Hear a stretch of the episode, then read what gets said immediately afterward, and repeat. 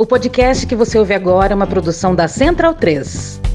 Nós queremos que os senhores conheçam o Brasil de fato. E uma viagem, um passeio pela Amazônia é algo fantástico. Até para que os senhores vejam que a nossa Amazônia, por ser uma floresta úmida, não pega fogo. De novo, cara! Flashback. Esta floresta é preservada por si só, até mesmo pela sua pujança bem como por ser floresta única, não pega fogo. Então essa história de que a Amazônia há de fogo é uma mentira. End of flashback. Que os senhores vejam realmente o que ela tem. Com toda certeza, uma viagem inesquecível. E vocês lá comprovarão isso e trarão realmente uma imagem que condiz com a realidade. Os ataques que o Brasil sofre quando se fala em Amazônia não são justos. Eu vejo alguns discursos da delegação brasileira nesses últimos dias e eu só vejo duas alternativas. Ou você está fazendo um discurso para o público interno, e aí eu consigo compreender. Acho, enfim, é, é, é o que te resta. Você mostra que você está ali, etc., que você não está tão isolado assim.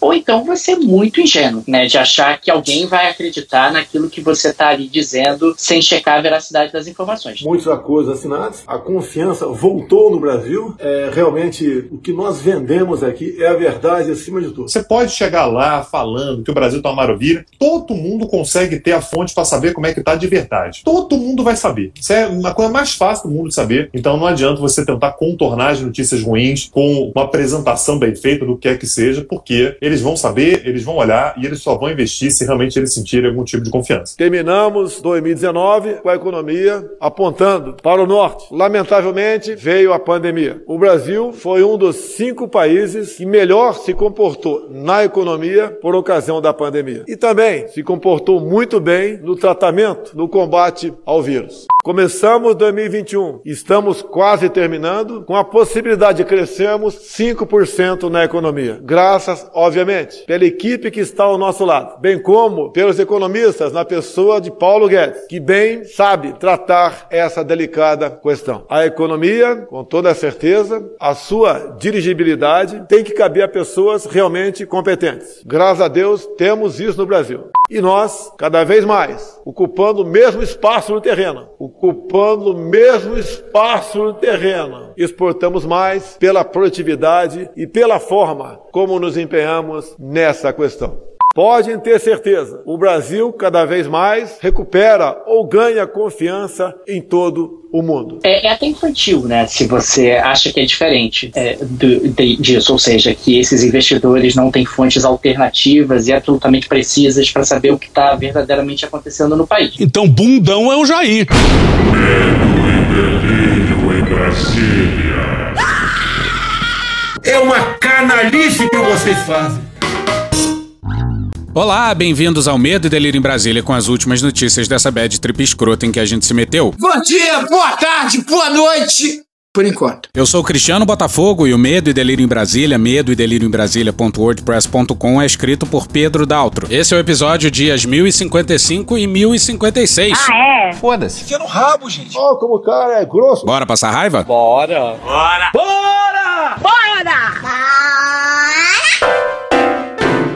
Ernesto e Abraham. Poucas pessoas são tão bolsonaristas e olavistas, aliás, quanto Ernesto Araújo e Abraham Weintraub, nossos respectivos ex-ministros das Relações Exteriores e Educação. Mas a situação do capitão é tão miserável que até esses dois estão esculhambando o governo num congresso conservador realizado em Santa Catarina. Bom demais, né? Um vacilão. Sabe como é que é, né? Eleição chegando, é preciso disputar os eleitores radicais com os candidatos do governo. A gente precisa torcer pela briga. A gente já tinha colocado o trecho na abertura do episódio anterior, mas vai aí de novo porque é bom demais. Eu vou ler em cima porque o áudio tá meio ruim. E parabéns pro pessoal do Desmentindo Bolsonaro que foi quem pescou essa pérola. No Brasil, no Brasil o que, que a gente tá vendo hoje? O governo em algum momento resolveu tomar a pílula azul. E não, ele não tá falando de Viagra. Se você já assistiu o filme Matrix, a metáfora tá ali. A pílula azul te leva à dura realidade e a pílula vermelha te mantém sob uma mentira conveniente. É uma metáfora comum entre esse conservadorismo populismo olavista, bolsonarista, etc. Um governo que foi eleito. Um governo que foi eleito por uma, uma grande, grande, tomada de tomada pílula, de vermelha. vermelha. resolveu tomar. Resolveu tomar a pílula é, azul. azul. Eu é, acho que em alguma reunião ministerial em que eu não estava, distribuíram pílula azul ali e todo mundo tomou. Por sorte eu não tava, não tomei. Por sorte eu não É, estava e eu não tomei. Mas, é, nem teria tomado. Nem teria tomado, eu acho. Repara que ele falou que todo mundo, em uma reunião ministerial em que ele estava ausente, tomou. Ou seja, que todo mundo se bandeou pro outro lado. É isso que tá implícito na denúncia do For Chanceler. Caralho! E sabe que em outros casos, infelizmente, pessoas já vieram com pílula azul desde o começo. Espere um minuto, eu não entendi de quem ele está falando. Eram poucos mesmo dentro de um governo red pilado, como se diz, aqueles que realmente estavam dentro desse projeto de transformação do sistema. E aí ele está se referindo, claro, a ele próprio, ao Abraham Weintraub e ao Felipe Martins, ou seja, a fina flor do olavismo. Então o que eu posso fazer? Posso mandar você tomar no cu. Uns estavam ali fingindo pra cá e pra lá, Estão até estão hoje, até hoje, mas gostam mesmo é da pílula azul. A cor do Cialis. Não. É, A maioria, eu acho, no governo, nunca quis enfrentar o sistema. Eu não tô doido, não. Seja por falta de coragem, por falta de convicção ou interesse pessoal em manter o sistema. Pretendo beneficiar o filho meu, sim, pretendo. Atenção, é agora que o bicho vai pegar. E o pior é que colocaram uma pílula azul no café do presidente da República. E o pior é que colocaram uma pílula azul no café do presidente da República. Eu já dei um bom dia muito especial pra ela hoje. Sem aditivo! Azularam Azularam completamente o governo e a atuação do presidente.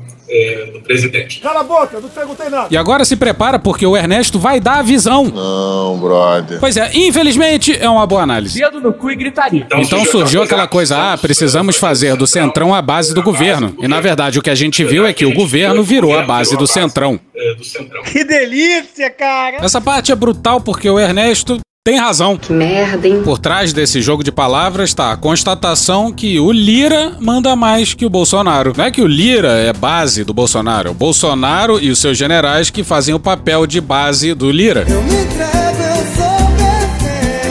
Lira manobra 11 bilhões de reais Com medo de bananada. em emendas e manda mais que todo mundo no palácio. Essa que é a verdade. Quando o couro comer pra valer, se vocês vão se deixar seduzir por discurso do Centrão ou se vão se manter firme e forte Bolsonaro. Nesse mesmo evento, no dia seguinte, o palestrante foi o Abraham Weintraub. Tudo bem? Que agora virou candidato e resolveu, como candidato, se vender como Abraão. Mas isso é enganar. Bora pra Camila Matoso, Fábio Serapião e Guilherme Seto na Folha no dia 16. Abre aspas, eu nunca tinha trabalhado em Brasília. Para mim foi uma surpresa o exército brasileiro, principalmente no topo dele, tem muitos positivistas. Fecha aspas. Olha só que legal. Pois é, o Abraham se surpreendeu com o positivismo do exército. Ih, rapaz. E, ao que parece, ele vai ficar em choque quando descobrir que o uniforme do exército é camuflado e quando descobrir a bandeira do Brasil. Abre aspas, positivista é uma pessoa que acredita na concentração de poder no topo da hierarquia. E aí tem uma simbiose com a própria estrutura do exército, onde lá no topo decide-se o que vai ser feito para toda a população. E aí vem o positivismo, Durkheim, Augusto Conte, como se fosse um organismo vivo, o cérebro dizendo para o resto do corpo o que tem que ser feito. Fecha aspas.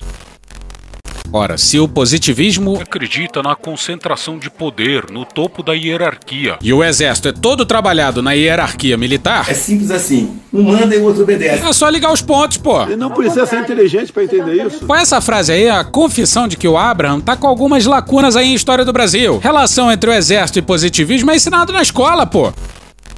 Abre aspas, isso está muito mais próximo do socialismo, do totalitarismo. Não que eles sejam, mas eles olham para nós conservadores, onde o poder está no indivíduo, os meus direitos, os direitos da minha família. Chega de frescura, de mimimi. Não podem ser suprimidos. Você não vem reclamar, não. Não vem com mimimi, não. Em hipótese alguma, Mi, mi, mi, mi, mi, Mi, mi, mi, mi. por uma decisão de algum sábio na capital, Esse cara é o cara que fica reclamando do mimimi, mas no fundo é ele, entendeu? É ele que é o mimizento. em prol de um bem comum.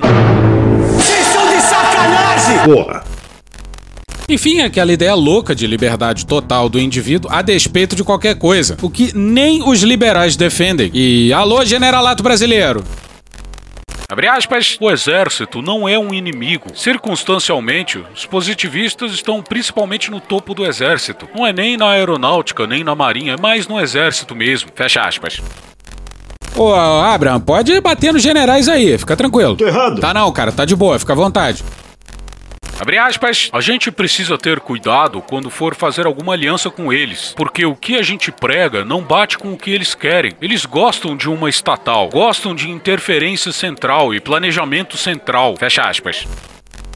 Descobriu isso em 2021, cara? Tu tava fora do Brasil, irmão? É, no caso ele tava mesmo. Mas descobriu isso depois de passar pela campanha e pelo governo? Impossível, claro, é tudo discurso. Ah, e os militares também nunca acusaram os seus erros na ditadura, ainda comemoram data e homenageiam um torturador volta e meia por aí. Mas, ao que parece, isso não comove o Abraham, não. Tô errado. Agora sim, cara, agora você tá bem errado. Weintraub também disse na mesma fala que os militares cometeram erros durante o regime militar Sério? em priorizar a esquerda em detrimento da ala conservadora. Ah, vá merda, porra!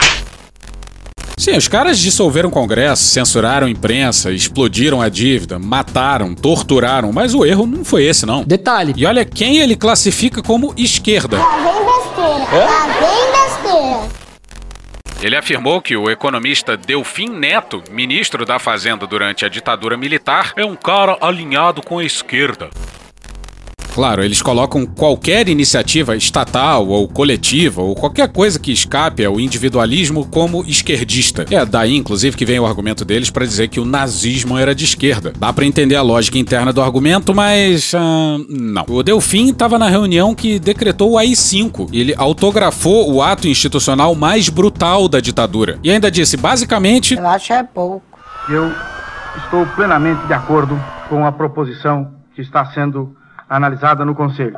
E, se Vossa Excelência me permitisse, direi mesmo que creio que ela não é suficiente. Mano, cu, rapaz. E até hoje ele jura que não sabia das torturas naquela época. Aham. Não que precise estar ciente de tortura para ser contra o AI-5. E aí me vem o Abraham dizer que o sujeito é alinhado à esquerda. O Delfim, cara.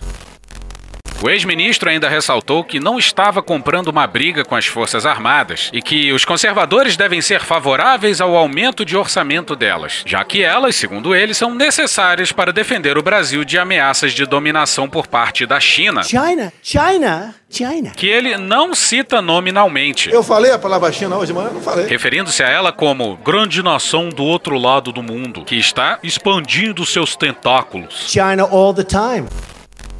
Ele pode estar falando do Butão, do Laos, de Vanuatu. Tem vários países aí, pô, que poderia ser. Mas esperamos que o memorando tenha chegado aos bolsonaristas, porque Abraham e Ernesto são Malditos comunas! são agentes infiltrados no governo para derrubar Bolsonaro. Comunista, né? E que agora finalmente revelam suas verdadeiras intenções. Satisfação, aspira. O aparelhamento. As instituições estão de joelhos, dormindo de joelhos, para ser mais preciso. Bora pra Camila Matoso, Guilherme Seto e Fábio Serapião De novo! na coluna painel da Folha no dia 17. O pedido de extradição do bolsonarista Alan dos Santos já está com o governo americano, que agora terá que decidir o que fazer. Eu fico muito triste, cara, desaberto, filho da puta! Mas tá tranquilo, o Trump tá lá pra ajudar. Não, pera. It's very sad. E agora vem uma história maravilhosa, se prepare. Senta que lá vem a história.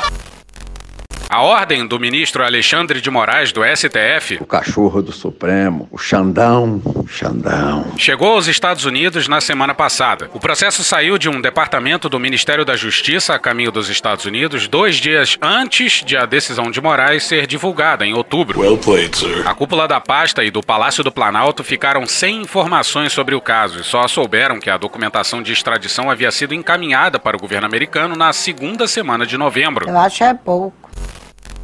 E adivinha só o que aconteceu?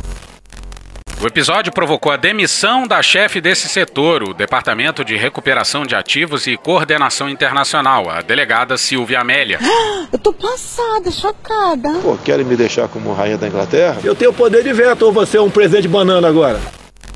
E nunca é demais lembrar: quem agilizou a viagem às pressas do Alan para os Estados Unidos foi Eduardo Bolsonaro. Quem bancou a casa do Alan dos Santos em Brasília foi Eduardo Bolsonaro. E quem revelou isso foi o próprio Alan dos Santos, em uma conversa no WhatsApp. Havia reuniões frequentes na casa do Alan dos Santos com Eduardo Bolsonaro e outros integrantes do governo. E Bolsonaro já deu papo. Eu não vou esperar fuder minha família toda, de sacanagem, ou amigos meus, porque eu não posso trocar alguém da segurança na ponta da linha que pertence à estrutura nossa. Vai trocar! Aliados de Torres negam que Silvia tenha sido exonerada pelo fato de ter dado andamento ao processo e alegam que houve quebra de confiança e traição. Cara, mete uma dessa. E olha quem entra na história. O Departamento de Recuperação de Ativos e Cooperação Internacional, o DRCI, responde à Secretaria Nacional de Justiça, comandada por Vicente Santini, próximo de Jair Bolsonaro. Você se lembra daquele funcionário público que pegou um avião da presidência para fazer uma viagem de mais de 6 mil quilômetros? Pois bem, ele voltou a ser contratado pelo Palácio do Planalto. Vicente Santini é amigo da família Bolsonaro, principalmente dos filhos do presidente. Sim, Santini é amicíssimo da prole presidencial. Esse homem roubava dinheiro da gasolina do, do gabinete da Câmara. Esse homem roubava dinheiro de funcionário fantasma, ensinou essas práticas aos filhos. Então, amigo que queria saber de tudo. Aquele que viajou de avião da FAB para a Índia quando outros ministros foram em voos de carreira. E aí Bolsonaro achou tudo inadmissível e meses depois recontratou o amigo dos filhos. Pode isso, Arnaldo! Pessoas ligadas ao ministro e a Santini Ed Santini trouxe da França o melhor. consideram que a delegada Silvia Amélia escondeu informações sensíveis de seus superiores hierárquicos. E aí aquela questão, a desobediência civil é o que resta quando as instituições foram aparelhadas, se é que esse é o caso?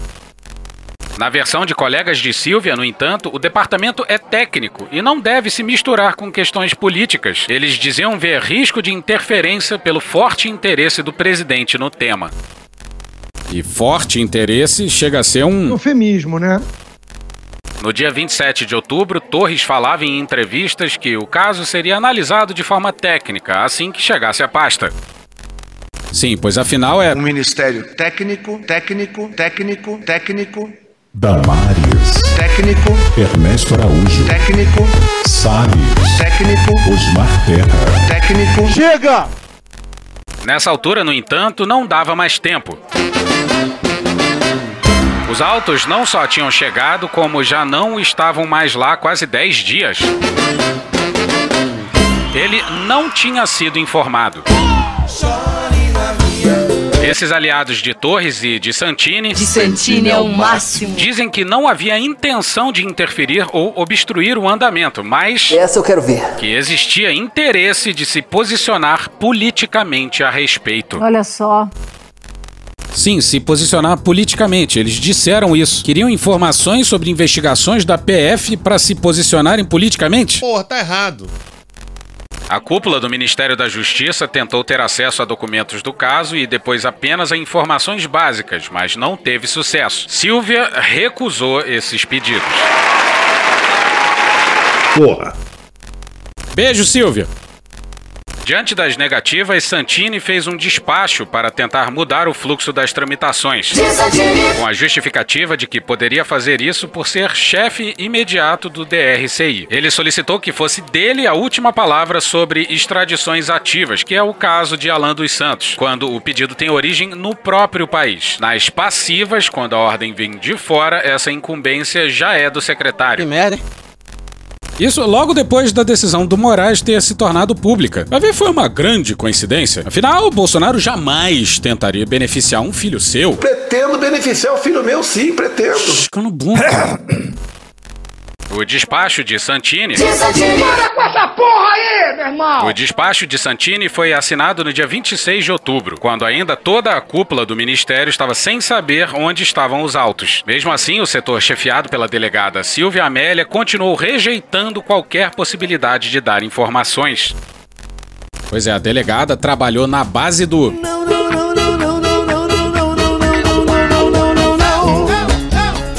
Olha só! A interpretação dos aliados de Santini Caralho! e Torres é a de que a relação ali já tinha degringolado, que não havia confiança. Nesse período, a chefe do DRCI estava de férias. Viajou, passeou. Qual foi? O próprio encaminhamento da documentação foi assinado por outro servidor que permanece na área. Quando ela voltou, um novo pedido foi feito para que seu departamento ao menos comunicasse a cúpula da pasta no momento do envio da extradição ao Itamaraty. Ainda segundo essa versão, Silvia teria se comprometido a checar Aham, Cláudia, senta lá. e depois voltou com a notícia de que o processo já tinha sido enviado havia mais de 15 dias. Que pena. O que foi considerado traição.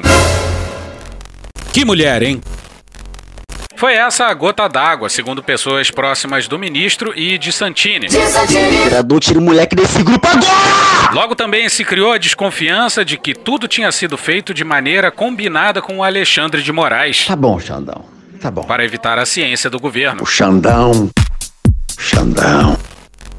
E se foi esse o caso, estaria errado, Moraes? É, eu acho que não, tá ligado? Olha a descrição do governo.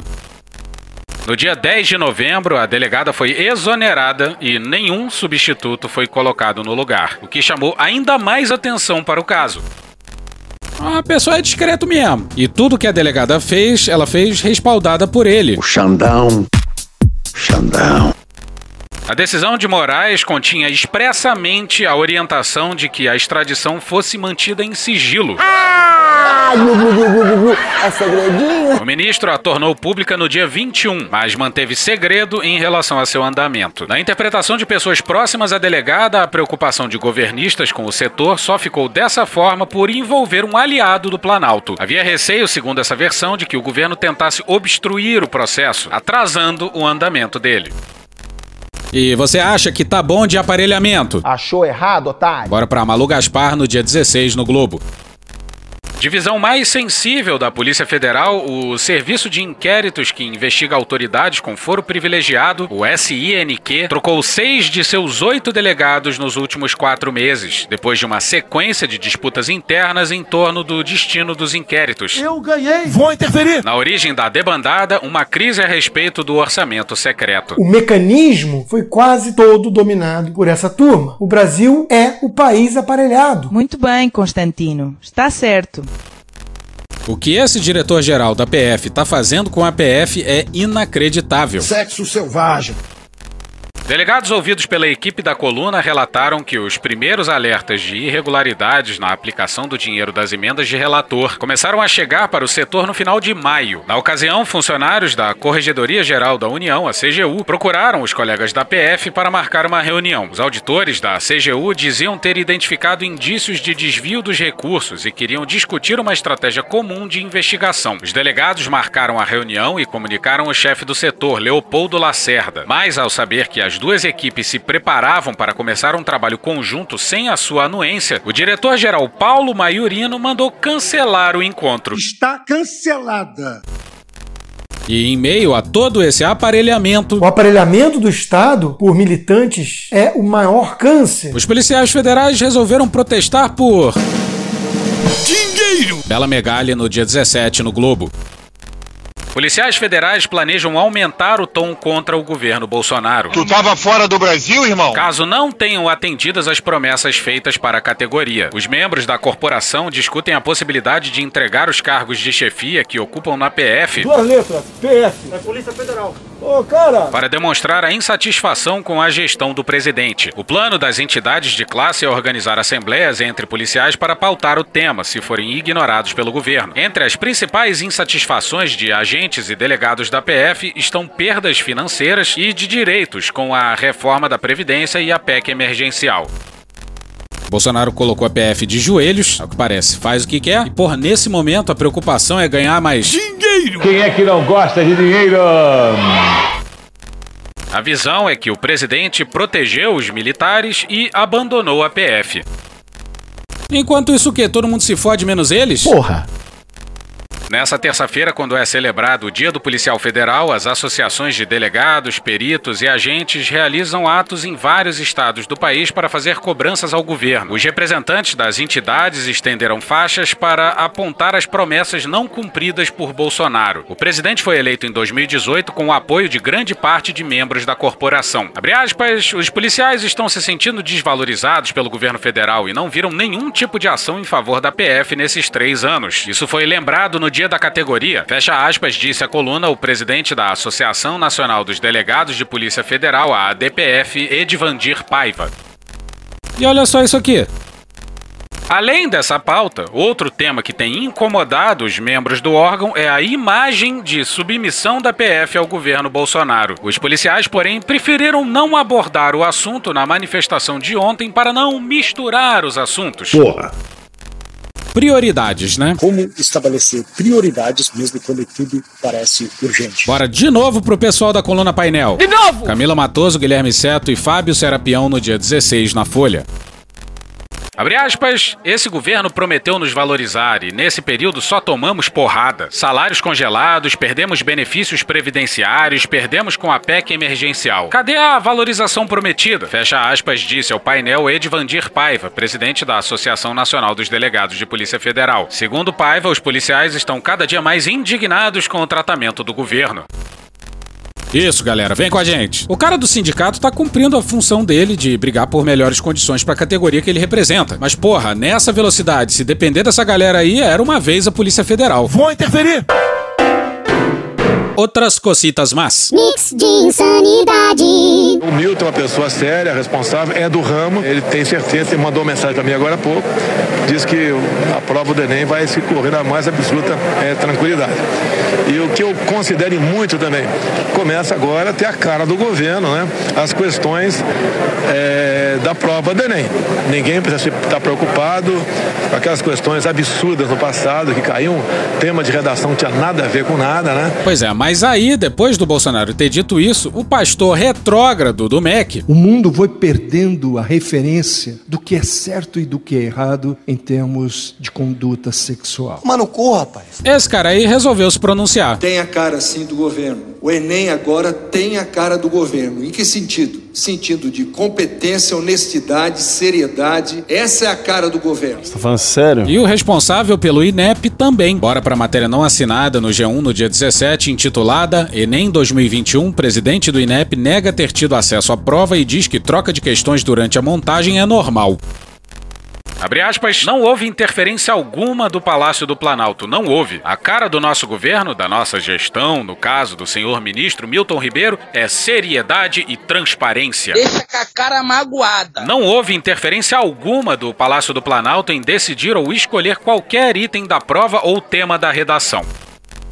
E Bolsonaro teve que se explicar. E a pequena citação vem de uma matéria não assinada também no G1 no dia 17, intitulada Após dizer que o Enem começa a ter a cara do governo, Bolsonaro nega que tenha visto questões. Abre aspas, não, não vi. Eu não vejo, não tenho conhecimento. Fecha aspas. E agora bora para um flashback do Bolsonaro em 12 de novembro de 2018. Pode ter certeza, fique tranquilo, não vai ter questão dessa, dessa forma ano que vem. Nós vamos tomar conhecimento da prova antes.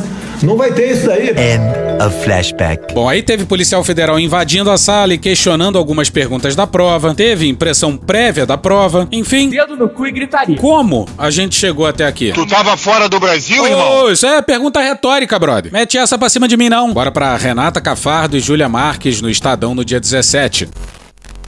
Em 2020, segundo apurou o Estadão, um dos que entraram na sala segura para ver as questões foi o general da reserva Carlos Roberto Pinto de Souza, ex-comandante do Centro de Comunicação do Exército, que ocupava o mesmo cargo de Oliveira no INEP.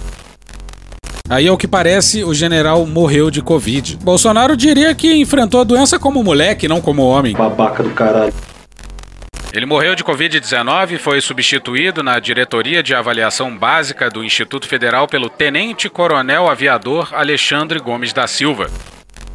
Pois é, sai um general da reserva e entra um tenente-coronel. Essa conta irá para as Forças Armadas. E continuemos com os malditos milicos, porque o tucano Eduardo Leite deu entrevista pro Igor Guielou na Folha. E a última pergunta quebrou as pernas do Leite. Puta que pariu, Marquinho. Trazendo à tona algo que a gente não lembra de ter sido noticiado à época.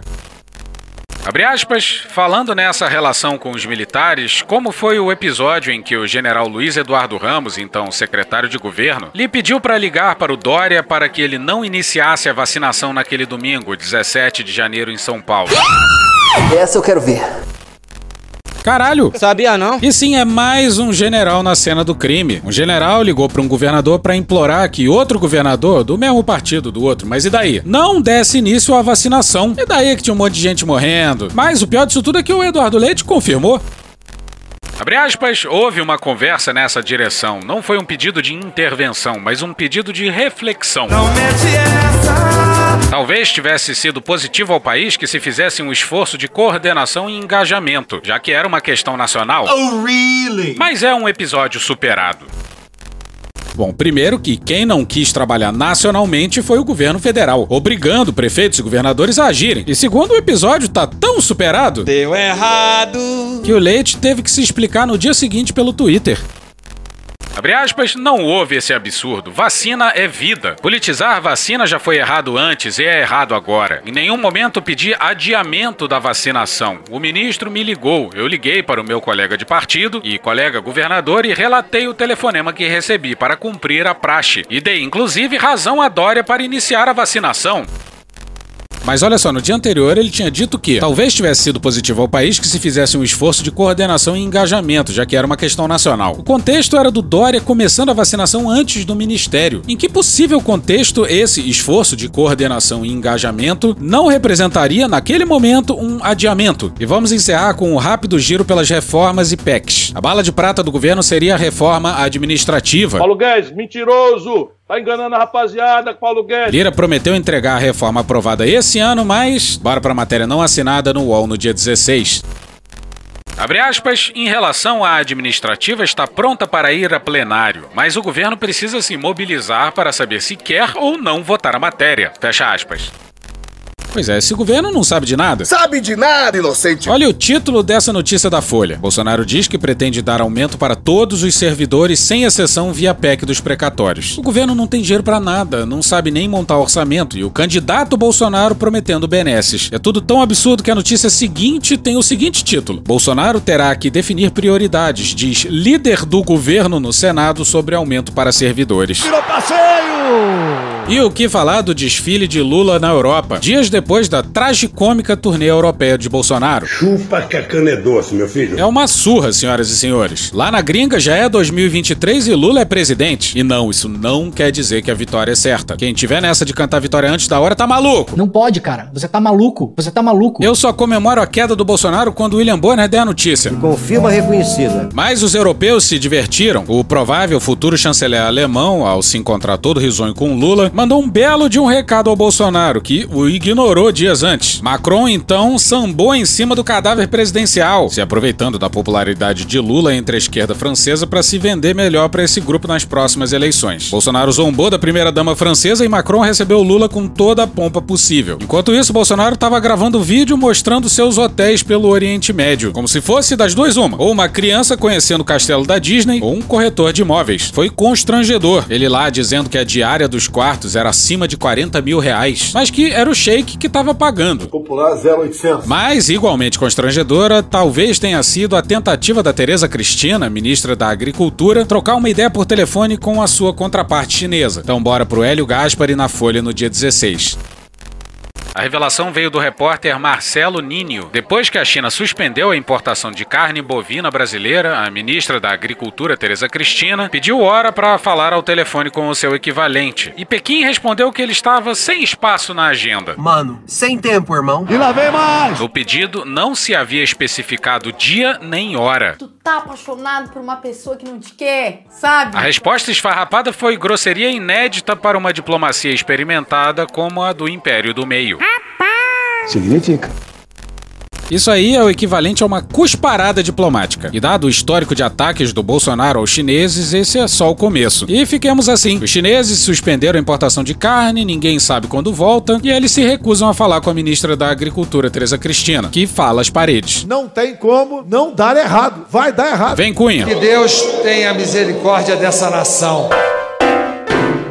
E hoje ficamos por aqui. Veja mais, muito mais em medo o blog escrito por Pedro Daltro. Esse episódio usou áudios de UOL, Away de Petrópolis, Cartoon Network, Petit Jornal, TV Brasil, Programa do Datena, Choque de Cultura, Carla Bora, TV 247, Poder 360, Porta dos Fundos, Catiuxa Canoro, Soueto, Marcelo Adnet, CNN Brasil, Lado B do Rio, Carl Orff, Programa Cadeia, Intercept Brasil, Programa Silvio Santos, Opaí, O Metrópolis, Tropa de Elite, TV Pública de Angola, Castelo Castelo Ratimbum, SBT Jornalismo, Nosferato Sound Clips, Clips do Balde BRTT, Jornalismo TV Cultura, Rede Globo, Jovem Pan, Sai de Bamba, Papo de Política, Hermes e Renato, Show da Xuxa, Diogo Defante, Bruno Aleixo, Band de Jornalismo, Grupo Revelação, The Big Bang Theory, Samuel Mariano, Vinícius de Moraes, Love Drama, Programa do Ratinho, Rony Von, TV Câmara, Paulo Gala, Globo News, Rádio Band News FM, Léo Stronda, Podcast Panorama CBN e The Office. Thank you! Contribua com a nossa campanha de financiamento coletivo. É só procurar por Medo e Delírio em Brasília no PicPay ou ir no apoia.se barra Medo e Delírio. Porra, doação ao caralho, porra. Não tem nem dinheiro pra me comprar um jogo de videogame, morou, cara? Pingando um capilé lá, vocês ajudam a gente a manter essa bagunça aqui. Assine o nosso feed no seu agregador de podcast favorito e escreve pra gente no Twitter. A gente joga coisa também no Instagram e no YouTube. E o nosso Faz Tudo Bernardo coloca também muita coisa no Cortes Medo e Delírio no Telegram. E agora a gente também tem uma loja, loja.medo